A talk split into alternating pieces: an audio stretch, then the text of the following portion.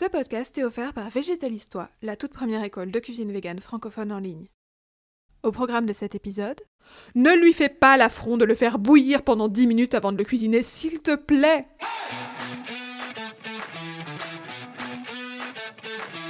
Tu rêves de te faire plaisir facilement tous les jours tout en végétalisant ton assiette? Tu es au bon endroit. Je m'appelle Mel Pigut, je suis prof de cuisine végane depuis plus de 10 ans. Après avoir fait aimer la cuisine végétale à plus de 3000 personnes à Paris, j'ai décidé de créer mes cours de cuisine en ligne pour que tu puisses toi aussi en profiter où que tu sois dans le monde. Et avec ce podcast, je t'emmène à la découverte du végétal pour te rendre carrément accro à la bonne cuisine végane, simple et ultra gourmande. Allez, c'est parti Est-ce que tu connais le tempeh? Pour te situer vite fait, je peux déjà te dire que c'est un aliment végétal fermenté à base de soja qui est originaire d'Indonésie. C'est un peu un cousin éloigné du tofu et on classe dans la catégorie des protéines végétales. Et surtout, fait de la plus haute importance, c'est un de mes ingrédients chouchou. Pourtant, le genre de commentaire que j'entends le plus souvent autour de moi sur le tempeh, c'est, et je cite, que c'est immangeable, ou que c'est immonde, voire la variante que c'est vraiment infect. Et alors là, j'ai envie de dire waouh Ce sont quand même des mots un petit peu forts. Alors déjà, est-ce qu'on peut se détendre un peu? Et franchement, bah, je vais, je vais t'avouer, hein, ça me fait complètement halluciner. Pourquoi tant de haine? Je me demande si t'as déjà goûté et si tu partages ce point de vue négatif, toi. En tout cas, je te propose de découvrir ce génial ingrédient et je suis sûre que tu vas apprendre à l'aimer autant que moi. En tout cas, ce que j'ai envie de dire, c'est que le tempeh, c'est bon point. bon, clairement, moi j'adore vraiment ça. Genre, j'aime vraiment. Genre, je pourrais en manger tous les jours jusqu'à la fin de ma vie sans aucun problème. Clairement, je trouve ça trop bon, hyper polyvalent, super nourrissant. Bref, j'adore quoi. Et je suis pas la seule. Le tempeh est consommé à travers tout l'archipel indonésien, où il est apprécié à sa juste valeur depuis des siècles. De mon côté, ma rencontre avec cet aliment, elle a eu lieu au début des années 2000. J'avais tout juste 20 ans quand j'ai eu la chance de partir étudier en Indonésie. À l'époque, j'étais déjà une végé de longue date, et ce que je peux te dire, c'est que le coup de foudre a été immédiat pour moi. non mais c'est vrai, je suis devenue instantanément, complètement insatiable, absolument mordue de tempeh. Et depuis, cette passion, bah, elle s'est jamais affaiblie. C'est pour ça que j'ai envie de la partager avec toi. Alors bon, tu peux te dire que je suis complètement aveuglée par mon amour. Il y a un peu de ça, hein, euh, l'amour me fait tourner la tête, clairement. Mais je t'arrête tout de suite sur cette pente descendante, en vrai. Je comprends tout à fait que certaines personnes n'aiment pas le tempeh, tout aliment a ses fans et c'est moins fan, c'est ok, c'est une question de goût. Mais le nombre de personnes qui le détestent, au point d'affirmer haut et fort que c'est immangeable, non, c'est trop, ça me dépasse. Parce qu'encore une fois, le tempeh est apprécié dans tout l'archipel indonésien. Le plus grand archipel du monde, on le rappelle. C'est un ingrédient populaire que tu trouves facilement au marché et tout le monde en mange avec plaisir. Alors déjà, dire que c'est immangeable sans plus de procès, bah c'est tout simplement une grande claque dans la gueule de la cuisine indonésienne, ainsi qu'aux millions de personnes indonésiennes qui en consomment régulièrement. Honnêtement, c'est aussi un manque de respect envers une culture étouffée par le colonialisme. Bref, affirmer son dégoût du tempeh, bah je trouve pas ça si anodin. Alors je te propose de changer de perspective sur cet ingrédient unique. D'abord, ça te dit de regarder de plus près comment il est fait? Allez, je t'explique. En fait, le tempeh, c'est composé de fèves de soja cuites. Donc les fèves de soja, ce sont des légumineuses comme les haricots blancs ou les pois chiches par exemple. Ces fèves, elles sont ensemencées avec un champignon répondant au nom de Rhizopus oligosporus. Très joli nom en passant.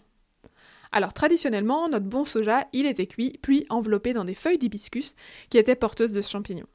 Bon, aujourd'hui, on utilise généralement le ferment sous forme de poudre, puis on enveloppe le tout dans des sacs congélation, c'est plus facile.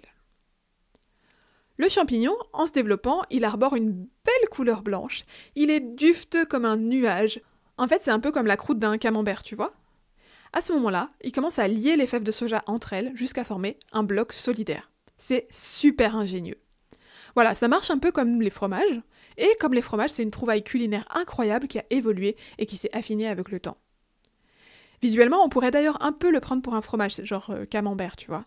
Mais en fait, il est composé de grains, les fèves de soja, donc sa texture n'est pas crémeuse, mais plutôt ferme, même si c'est assez moelleux. Au niveau des sens, un tempeh bien frais, il a une odeur boisée de champignons, presque sucrée qui rappelle les bonbons, c'est vraiment très agréable. Côté saveur, il a un goût complexe de noix et de champignons, et ce sont des saveurs bien umami, à la fois douces et envoûtantes. Hum, moi, rien que d'y penser, oh, j'en salive, c'est totalement irrésistible pour moi. Et tout ça, ça nous donne un aliment riche en fibres, en vitamines et en minéraux. Et bien sûr, bah, c'est une bombe de protéines végétales. Donc tu peux l'utiliser pour remplacer la viande. Bref, c'est un produit génial et délicieux. Oh, j'ai mentionné que le tempeh c'est tout mamie. Si tu ne connais pas bien cette saveur, je t'invite à écouter les épisodes de podcast que je lui ai dédiés. Et là, tout de suite, je te conseille aussi de télécharger mon mini guide Umami qui reprend plein d'infos importantes pour bien maîtriser cette saveur. Avec ça, à toi les plats ultra savoureux tous les jours. Alors fonce récupérer ta fiche dédiée à l'umami gratuitement, tu trouveras le lien dans la description de l'épisode. Bon, maintenant que tu as fait plus ample connaissance avec le tempeh, je vais te faire une confidence. En fait, je sais d'où vient une partie du désamour du tempeh. En tout cas, bah, je vais parler de la situation dans l'Hexagone où moi je vis, mais c'est peut-être différent chez toi. En réalité, les grandes marques bio qui en produisent en France, il faut être honnête, elles n'ont pas vraiment l'air de maîtriser le processus de fabrication. Le tempeh qu'on trouve généralement en magasin bio, il est au mieux sympa même si pas formidable, et au pire, euh, franchement pas terrible. Voilà. Donc euh, c'est pas le tempeh qui n'est pas bon, ce sont les grandes marques françaises qui ne savent pas préparer cette spécialité indonésienne. Des os, pas des os.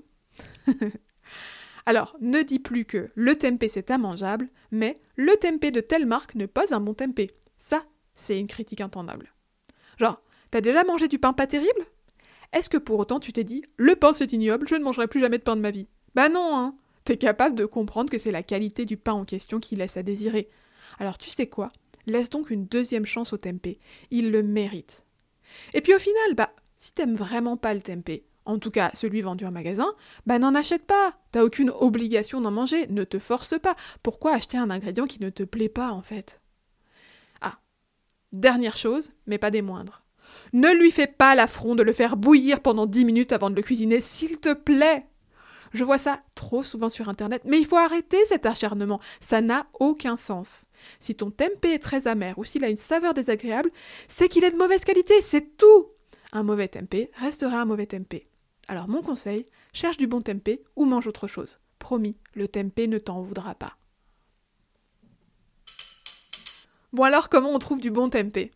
Bah, si t'es en Indonésie, j'ai envie de dire, t'en trouveras sans problème sur tous les marchés.